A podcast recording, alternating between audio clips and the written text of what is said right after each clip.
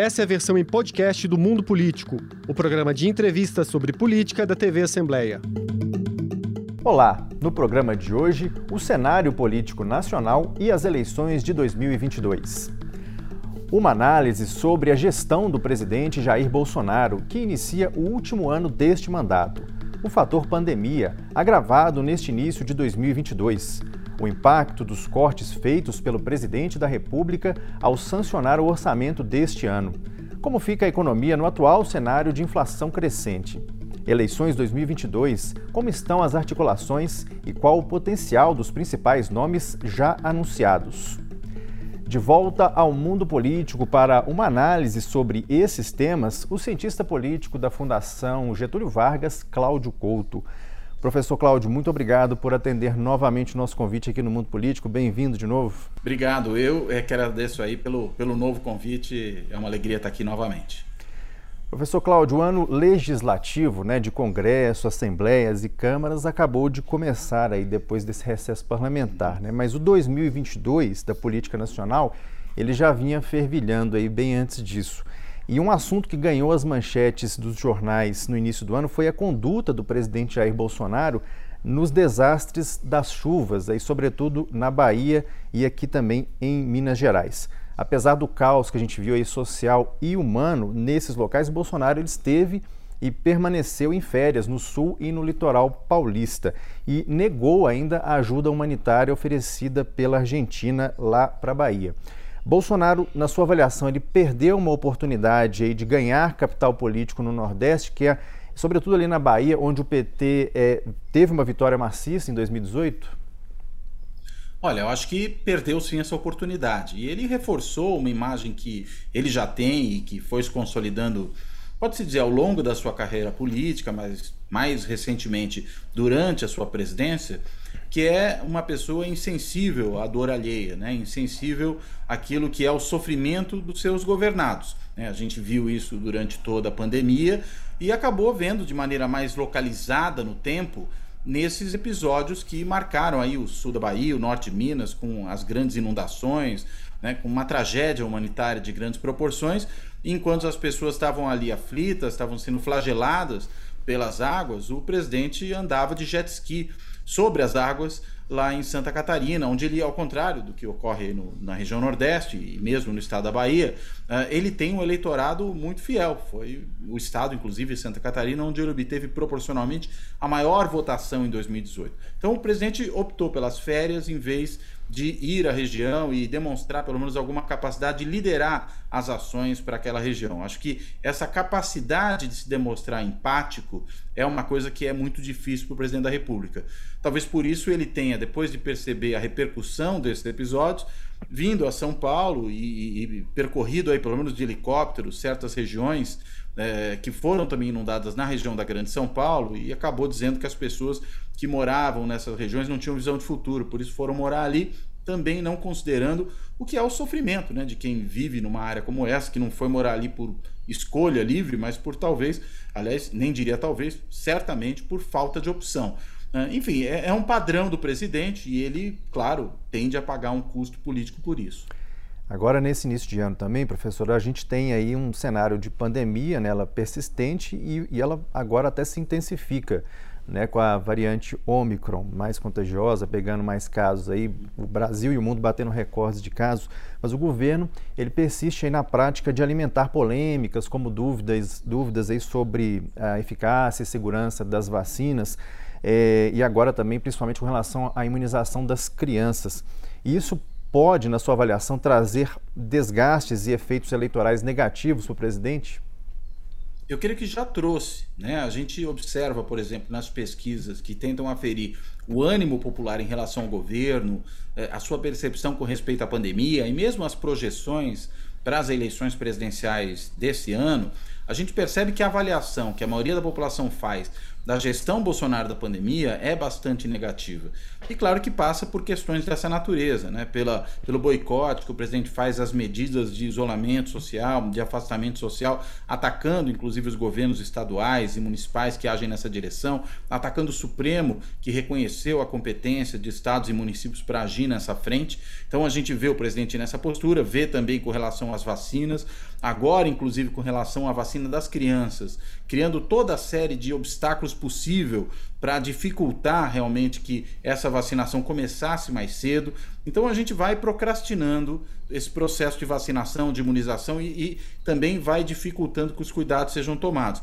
As pessoas percebem isso, não à toa houve inclusive uma CPI da, da pandemia que mostrou ali uma série de problemas que o governo produziu e que o governo enfrentou durante esse período pandêmico, desde problemas de omissão, né, ou de preconização de tratamentos que não fazem sentido, que têm até efeitos colaterais, até problemas relacionados à corrupção na compra de vacinas.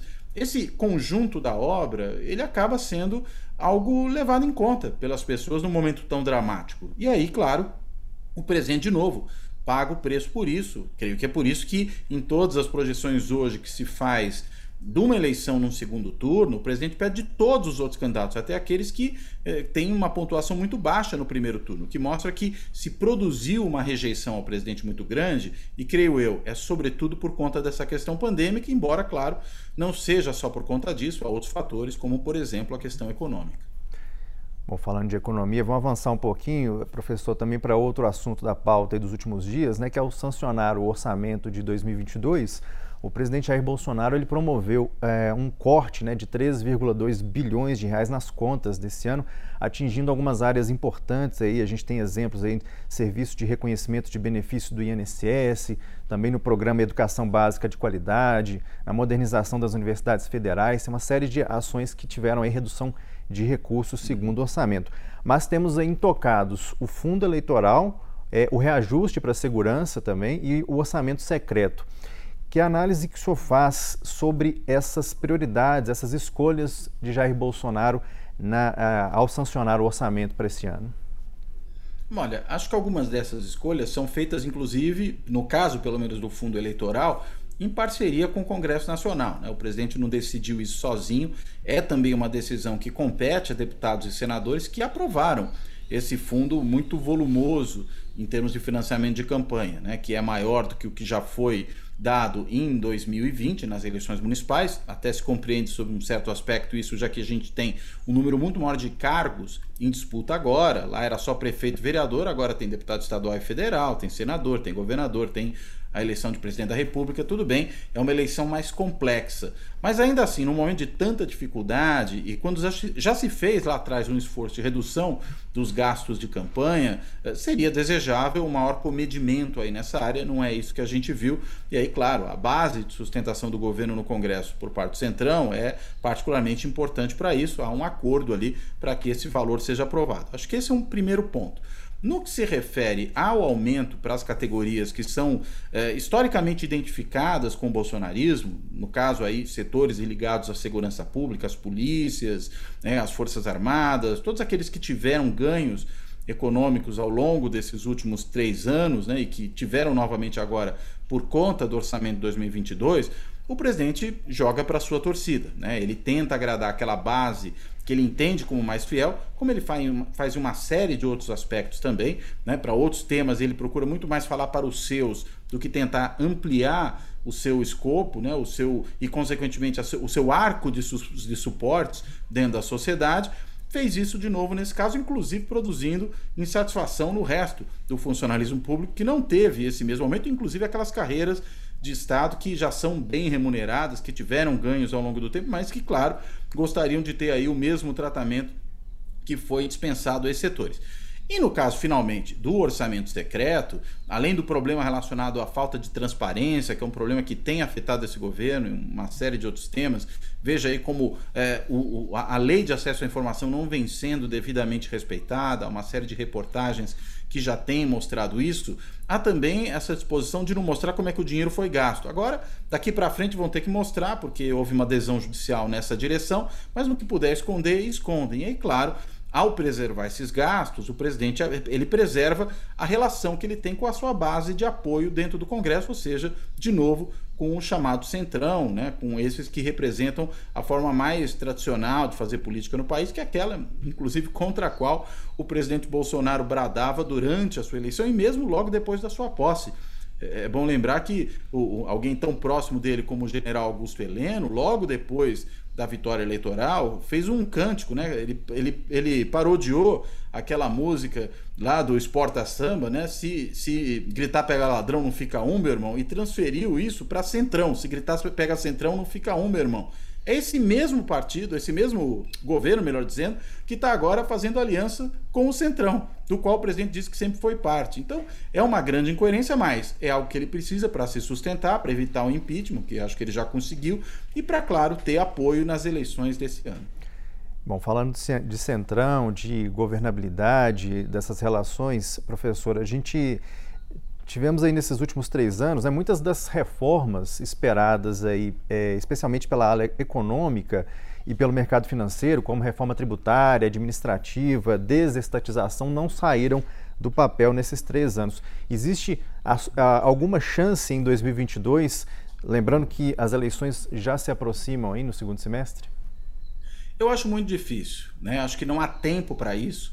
Ano de eleição já costuma ser um ano muito complicado para se aprovar em matérias que eu vou chamar aqui de matérias difíceis, né, que enfrentam muita resistência junto a grupos organizados. O caso da reforma administrativa claramente é um caso desses, porque você tem ali os interesses dos servidores públicos que podem ser afetados por uma reforma administrativa e isso não, aprova, não é aprovado, não passa sem uma grande negociação, e ano de eleição é particularmente complicado para isso. Além do que, é um governo que, mesmo conseguindo uma base de apoio no Congresso, ela tem sido muito mais uma base de apoio defensiva do que propriamente propositiva, isto é, capaz de levar adiante uma agenda de governo. E a gente também sabe que esse governo não tem muita clareza com relação à sua agenda nos mais diversos setores. Há ideias que aparecem, depois somem, há ideias que vêm de governos anteriores e que aí sim avançaram. Estou pensando, por exemplo, na reforma da Previdência, que já havia caminhado bastante durante o governo Temer e foi aprovada por isso mesmo logo no começo do governo Bolsonaro. Mas essas outras que exigiriam uma dedicação mais forte do próprio presidente como líder desse processo de reformas, eh, elas estão largadas, né? elas não têm essa liderança para poder capitanear esse tipo de processo político, que é um processo complicado, que requer negociação, requer barganha, requer presença do presidente no centro do processo decisório, e tudo que o presidente não faz é isso. Né? Ele, enfim, fica nos eventos, na motociata, eh, sai para a rua para se encontrar com seus apoiadores, né? faz aqueles eventos todos de sinalizar para sua base mais fiel, mas articulação política propriamente, negociar, conversar com deputados e senadores propondo o projeto, isso o presidente não faz. E a gente sabe que isso é necessário. Governos que não fazem isso dificilmente aprovam matérias difíceis. E a gente está falando em todos esses casos aí de matérias difíceis, por isso mesmo, ainda mais em ano de eleição, é improvável que qualquer uma dessas coisas avance. Professor, é, é, difícil a gente falar sobre é, é, cenário eleitoral ou pré-eleitoral sem pensar também na, na questão da, da, economia. A gente teve o ano passado assim com a inflação superior a 10%. Esse ano as perspectivas parecem que não, não fogem muito. Na verdade, até uma projeção, pode, pode se dizer, até de aumento de inflação. É, o senhor vê impactos sobre a inflação, sobre a economia, sobre a vida dos brasileiros nessa disputa eleitoral, no caso de desgaste para o presidente Bolsonaro? Olha, eu acho que o desgaste, enfim, ele já foi de alguma forma produzido. Quando a gente olha as pesquisas que mostram não só intenção de voto no presidente e nos seus adversários, mas a avaliação do governo, a gente repara uma grande estabilidade naquilo que diz respeito ao presidente da República. Ele está já há pelo menos uns dois anos ou mais, dois anos e meio, mantendo aquele mínimo ali de 25% a 30%, agora acho que caiu mesmo para 25%, de eleitores que não arredam pé do apoio a ele, ou consideram seu governo ótimo e bom, ou aprovam, né, quando se faz aquela pergunta mais simples, aprova, desaprova, só essas duas alternativas, ou ainda manifestam intenção de votar nele. Né? Quando você vai para o segundo turno, aqueles 25%, algo em torno disso, sobe para não mais do que um terço, 33%, mais ou menos isso, até menos às vezes. Ou seja, o presidente tem esse piso, que é até um piso elevado, mas ele parece que ao mesmo tempo que é piso, é teto. Ou seja, o presidente não consegue sair daí. E isso tem a ver com todo esse desgaste que também passa pela economia. Né? A gente está falando de um, um, presidente que enfrenta uma inflação alta, mais alta aí, desde que talvez a gente tenha estabilizado eh, a, a, a, economia brasileira em termos inflacionários com o plano real. A gente tem uma economia que também patina do ponto de vista de crescimento. O Brasil foi o antepenúltimo país do mundo em desempenho econômico no ano passado, segundo levantamentos aí feitos pela ONU. Nós temos um país que tem uma taxa de desemprego resistente. Né? Enfim, são vários problemas, todos eles que geram uma percepção negativa a respeito do governo por parte do cidadão. Até porque economia, em particular, é sempre alguma coisa que cai na conta do governo, seja para o bem, seja para o mal. Lá atrás, o presidente Fernando Henrique se elegeu no primeiro e no segundo turno com facilidade, graças ao Plano Real. Em 86, o PMDB, partido do então presidente José Sarney, com o plano cruzado, ganhou de lavada as eleições no país. Né? Fez mais da metade do Congresso, Câmara e Senado, e era um, um ano importante, que seria constituinte. Ganhou 21 de 22 governadores. De novo, economia. Foi só virar o jogo, foi só o, o cruzado lá naquele momento fracassar, que depois o PMDB foi muito mal nas eleições. E demorou a se recuperar. O presidente Sarney terminou impopular. Eu diria, isso vale sempre. Valeu o presidente Lula, teve crescimento, por isso mesmo saiu muito popular do governo, teve emprego, redução de desigualdade, pobreza. E aí, no que a presidente Dilma também patinou na gestão econômica, sua gestão econômica pôs a perder muito daquilo que havia sido conquistado justamente pelo seu antecessor do mesmo partido, o PT foi depois punido. Ou seja, economia é talvez o ponto mais sensível de toda eleição. E isso tende a se refletir nessas intenções de voto, tende a se refletir nas avaliações do governo, ainda vem somada com outros fatores contextuais, como a gente já falou aqui hoje do, da pandemia. Uh, e aí, claro, né, tudo isso pesa negativamente para o governo. Então, acho que eh, esse cenário é um cenário difícil para qualquer presidente da República. Está sendo difícil para o presidente Bolsonaro, que, além de tudo, não se ajuda quando tem que tomar atitudes que, de alguma forma, atenuem né, esses efeitos deletérios da situação atual da economia. Vou falar um pouquinho também sobre um outro fato que aconteceu aí nos últimos dias, é a morte de Olavo de Carvalho, é, que é tido aí como um guru do bolsonarismo, ele morreu na semana passada. Né? Apesar das críticas que Olavo de Carvalho vinha fazendo ao presidente nos últimos meses, você acredita é, de alguma forma que ele deixa órfão o bolsonarismo? Qual que é o impacto dessa, dessa morte de Olavo de Carvalho para o bolsonarismo, para o presidente Bolsonaro e seu governo? Olha, eu acho que o presidente Bolsonaro ele tem aí uma radicalidade política e uma certa visão de mundo que independe de ter ou não um, um ideólogo, né? um, um guru, como muitas vezes se chamava o Olavo de Carvalho, né? o que se autoproclamava como filósofo, era reconhecido como filósofo apenas pelos seus seguidores, mas que de qualquer maneira, enfim, fornecia ali um certo lustro intelectual e uma certa referência doutrinária para uma parcela do bolsonarismo. Não me parece que ele seja uma referência tão importante para os militares, com os quais ele é, volta e meia tinha enfrentamentos, que ele seja tenha qualquer relevância para o centrão, né, que a gente sabe que está na base do governo. Tem lá para a família Bolsonaro, né, os filhos são é, seguidores aí das ideias de Olavo de Carvalho, por uma franja muito radical do bolsonarismo. Agora, claro, né, se era um governo que pelo menos tinha ali um intelectual para chamar de seu, né, que era o Olavo de Carvalho, agora já não tem isso. Claro, pode ir atrás de um sucessor, né, pode tentar substituí-lo por alguém, mas me parece que, enfim, até pelo tempo que nós estamos agora para a eleição, é difícil que alguém ocupe esse lugar, que tenha tantos seguidores.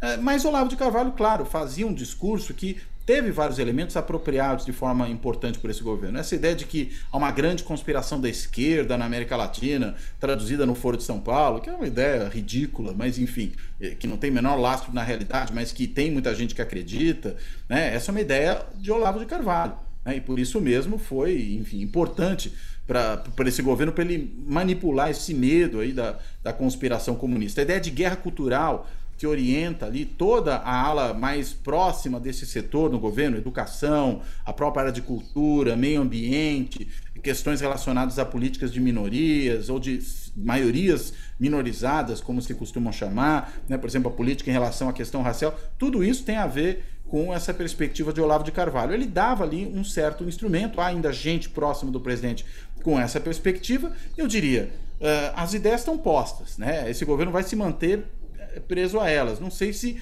a continuidade de Olavo de Carvalho formulando essas ideias ou proclamando essas ideias faria muito diferença daqui para frente. Acho que já fez e já tem produzido resultados na maneira como esse governo opera em diversas áreas e, finalmente, inclusive numa, no negacionismo científico. Né?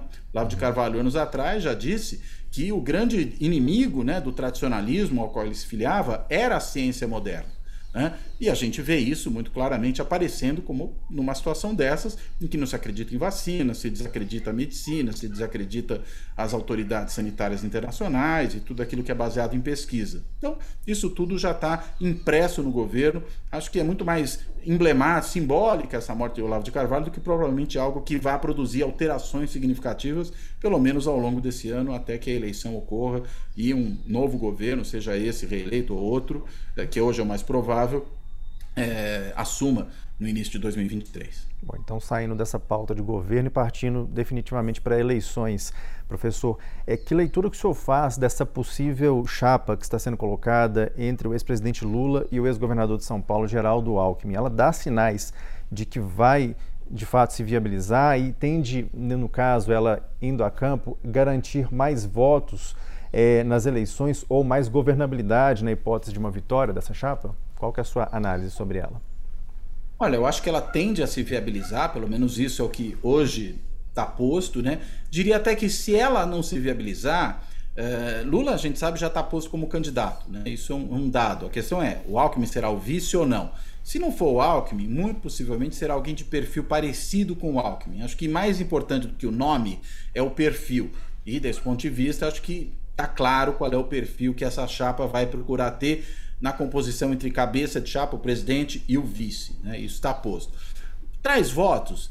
Talvez traga um pouquinho, né? mas não acho que esse é o grande fator, não acho que isso altera muita coisa. Né? Quem já está tendente a votar no Lula vai acabar votando nele de qualquer maneira, mesmo às vezes com o nariz torcido por conta de uma composição como essa de vice. Quem o odeia vai continuar odiando, mesmo assim. Você, claro, vai ter alguns eleitores ali no meio do caminho que podem olhar de forma um pouco diferente para a candidatura, nesse caso mais favorável, eh, vendo ali um vice de perfil distinto, mais moderado. Né? Eh, por quê? Porque isso sinaliza um governo mais amplo. Eu acho que é aí que entra o outro ponto um governo mais amplo, né, com mais setores, e setores que têm inclusive um certo lastro em questões programáticas. Né? O Alckmin não é do Centrão, né? ele é alguém oriundo do PSDB, um fundador do próprio PSDB, partido que disputou eleições presidenciais, todas elas é, ficando ali ou em primeiro ou em segundo lugar, indo para os segundos turnos, exceção apenas feita a 2018.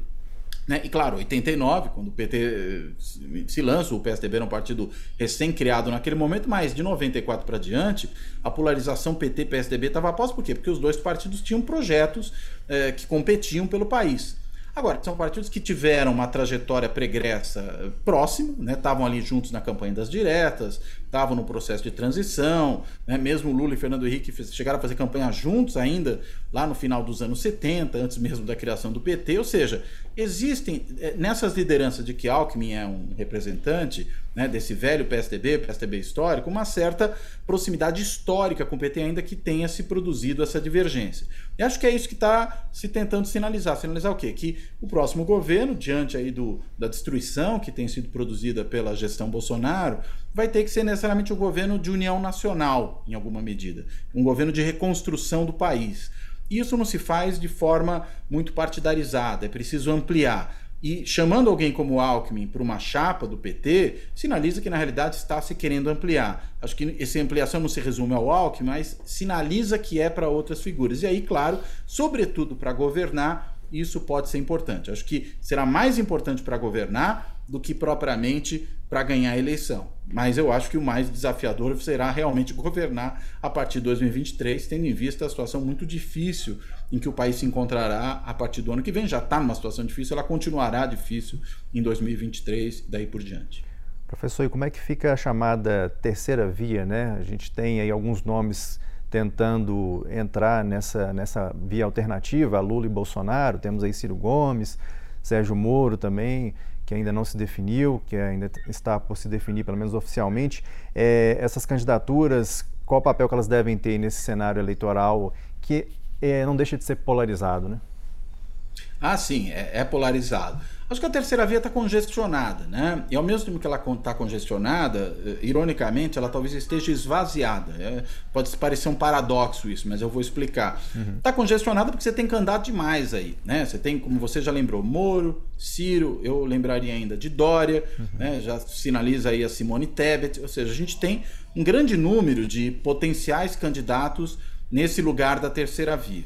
Só que ao mesmo tempo, nenhum deles consegue ultrapassar os 10% de intenção de voto, ou no máximo chega ali nos 10, 11%, que é o caso do Moro hoje, né, que no que se colocou como candidato, né, tirou o Ciro da terceira colocação que ele tinha até então. Né? Bem que, em pesquisas mais recentes, o Moro já aparece abaixo dos 10%. Acho que Moro de um lado, Ciro de outro, enfrentam uma grande dificuldade, porque Moro é um, alguém que é um, um, uma defecção do bolsonarismo, Uhum. E o Ciro é alguém que é uma defecção do petismo do ponto de vista da participação nos governos, tanto num caso como no outro. O Ciro teve aí junto com os governos petistas durante um grande tempo. Se é para optar por eles, muito eleitor está preferindo ir para o original, né? Bolsonaro de um lado, Lula de outro. E aí diminui a chance desses candidatos. Dória, que tenta se colocar como uma outra alternativa, me parece que perdeu grande parte do seu partido, mesmo a questão relacionada a Geraldo Alckmin, né, e mesmo outras lideranças do PSDB que resolveram conversar, por exemplo, com Lula a respeito da chapa, já mostram que estão abandonando o barco de Dória. Dória corre o risco daquela famosa cristianização, que é quando um partido lança um candidato, mas muitos dos membros do partido resolvem apoiar outro ou outros candidatos. Acho que Dória padece desse problema. E os demais da chamada terceira via, enfim, esses aí estão ali eh, rateando. A gente está falando candidato com 1, 2%, se tanto. Né? Até o Dória, às vezes, fica pouco acima dos 2%, uhum. mesmo sendo governador de um estado grande, o estado mais populoso do país, tendo tido um papel importante aí na trazida de vacinas para o país, mas enfim, nada disso parece compensar uma imagem negativa que se tem a respeito dele país afora, mesmo no interior do estado de São Paulo, hoje isso ocorre, né, na capital, também ele perdeu, inclusive a eleição para governador dentro da capital há dois anos atrás, ou seja, Dória enfrenta uma série de dificuldades que acho que tem muito a ver com uma antipatia à sua figura, à sua pessoa. E acho que, consequentemente, vai ser difícil para o Dória eh, também se viabilizar. Então, acho que a terceira via está realmente eh, com dificuldades para se concretizar. Acho que o caminho tende a ser esse por mais um bom tempo ainda. Só para concluir, professor, que a gente já está encerrando o nosso, nosso papo aqui, o início da campanha em rádio, TV, a campanha propriamente dita pode mudar algum, algum, algo né, nesse cenário, principalmente da terceira via? Olha, sempre pode, né? A campanha é para isso que existe a campanha, né? Ela produz mudanças. Uhum. Quando a gente pega eleições ao longo da história, é muito comum dizer o seguinte, observar, né? É isso que a gente observa que as eleições começam a se definir mais claramente a partir de julho. Né? Uhum. A eleição é mesmo em outubro, ela começa até oficialmente em julho, e é ali que realmente você começa a ver mudanças mais significativas na intenção de voto, nos vários candidatos, candidato que sobe, candidato que cai, é a partir de julho. Uh, isso poderia ser, em tese, a mesma coisa acontecer esse ano. Uhum. Uh, eu acho só que tem um problema na eleição desse ano é uma eleição que foi muito antecipada. Né? A gente começou essa disputa eleitoral talvez mais cedo do que em outros anos, a, a tratar dela de maneira muito intensiva. Acho que em parte por conta da própria ação do presidente, que se colocou como candidato desde o primeiro dia de mandato, né? candidato à sua própria reeleição, acabou puxando o processo é, para antes e acabou fazendo com que também os seus adversários agissem em função disso.